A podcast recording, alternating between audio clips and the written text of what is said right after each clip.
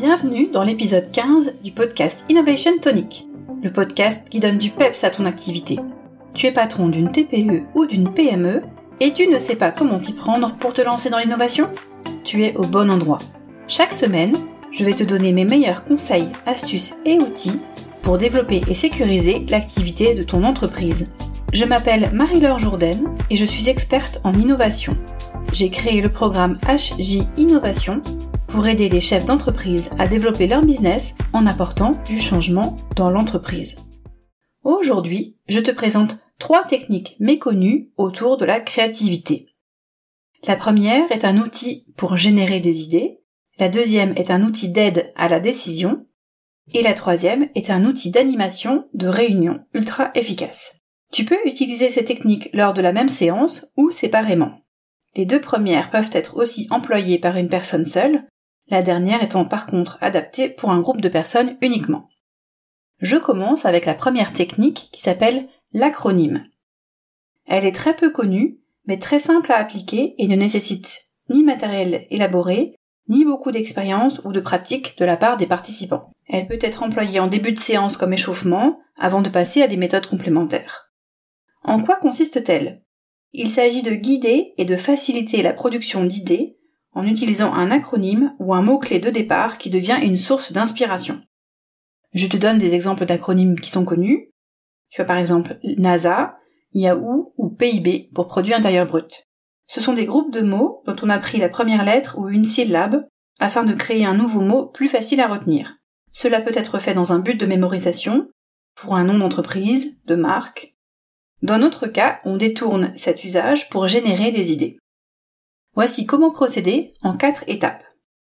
Premièrement, on pose le cadre de travail, le problème ou le défi créatif. Deuxièmement, on choisit le mot qui sert de base à la réflexion. Cela peut être un vrai mot en rapport avec le sujet ou volontairement sans aucun rapport. Ou un acronyme, comme indiqué précédemment.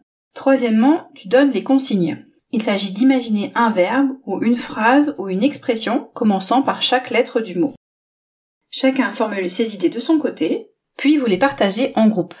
Note bien tout ce qui ressort de la phase collective via un mind mapping ou une carte mentale par exemple. Quatrièmement, choisis avec le groupe l'idée ou les idées qui correspondent à vos critères de choix.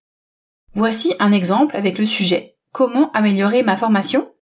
J'ai choisi le mot cap, comme euh, un cap à passer, un cap à atteindre. Donc trois lettres C A P.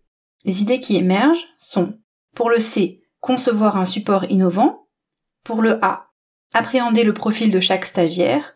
Pour le P, parler avec d'autres formateurs. Tu peux bien sûr utiliser plusieurs acronymes ou plusieurs euh, mots différents au cours de la même réunion pour euh, générer un maximum d'idées. On passe à la deuxième technique qui s'appelle le PPCO pour plus, potentiel, crainte, option. Donc là, c'est un acronyme, hein, comme on l'a vu avant. Il s'agit cette fois d'une technique qui permet d'évaluer une idée, donc on l'utilise après la phase de génération d'idées. Cela peut être aussi utilisé pour développer ou améliorer une idée ou un projet, et également pour argumenter et présenter une idée.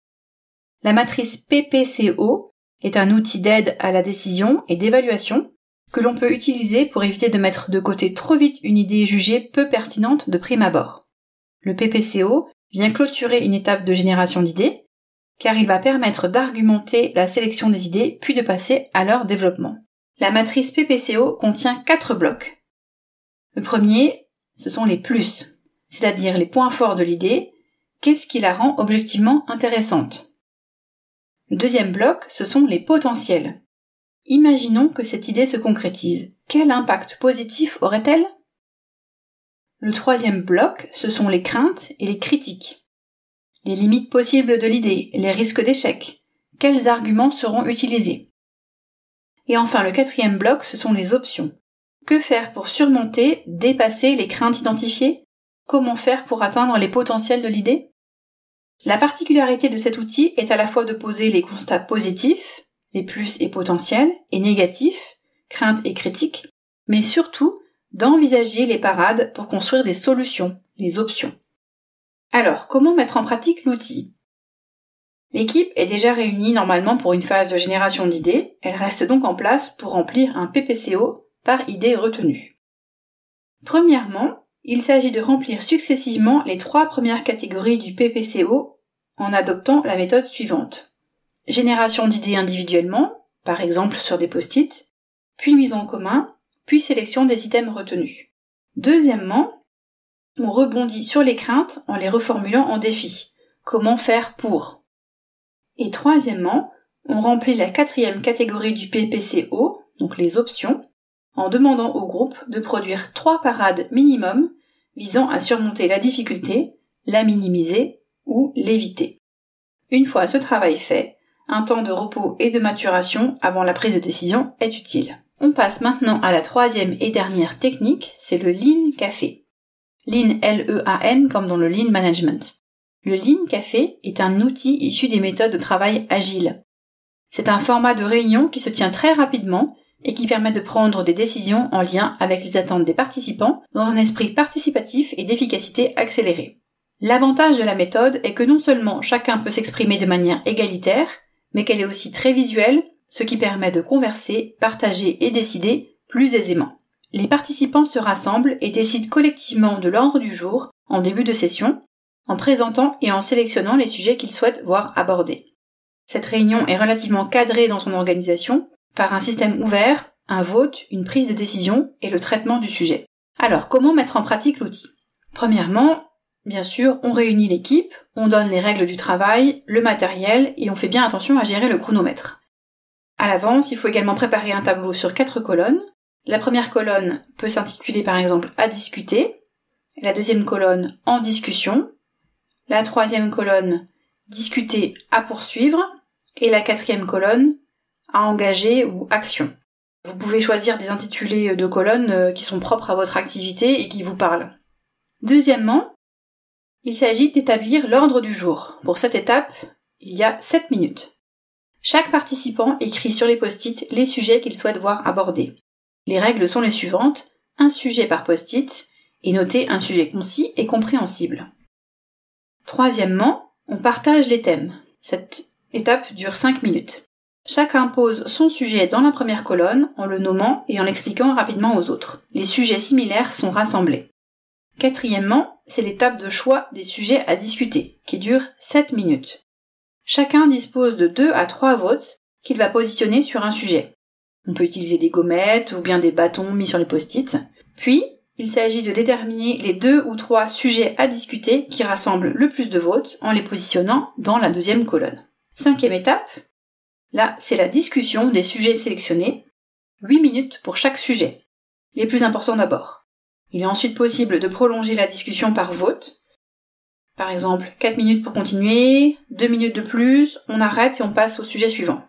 On détermine en conclusion s'il y a des suites à donner. Remplir la quatrième colonne, limitée à une ou deux actions. Sixièmement, ben, on continue jusqu'à épuisement des sujets, puis on clôture en récapitulant la quatrième colonne, donc celle des actions. On décide si les sujets qui n'ont pas été traités le seront avec les personnes concernées ou ultérieurement lors d'une prochaine réunion. Pour la réunion suivante, on repart de la quatrième colonne de la réunion d'avant pour faire un bilan et relancer le Lean Café. Nous arrivons tout doucement à la fin de cet euh, épisode. Je récapitule les trois outils que nous venons de voir. Premièrement, l'acronyme, qui permet de s'échauffer au début d'une séance de génération d'idées, voire d'être utilisé comme technique principale. Deuxièmement, la matrice PPCO pour plus, potentiel, crainte et critique et options, un outil puissant pour argumenter sur des idées générées et les évaluer. Et enfin, troisièmement, le Lean Café, une technique d'organisation de réunions issue des méthodes agiles, ultra structurées et rythmées, mais simples à mettre en place. J'espère que l'épisode t'a plu. Si c'est le cas, pense à mettre 5 étoiles sur ta plateforme d'écoute et à me déposer un commentaire. Le podcast ne me rapporte pas d'argent, je le fais parce que j'aime ça, et pour faire découvrir au maximum de personnes les outils et méthodes que j'utilise dans mon travail. Si tu prends quelques secondes pour mettre une note et un commentaire, cela permettra au podcast d'être mieux classé et ainsi de toucher plus de monde. Merci à toi pour ton attention et je te dis à la semaine prochaine pour un nouvel épisode.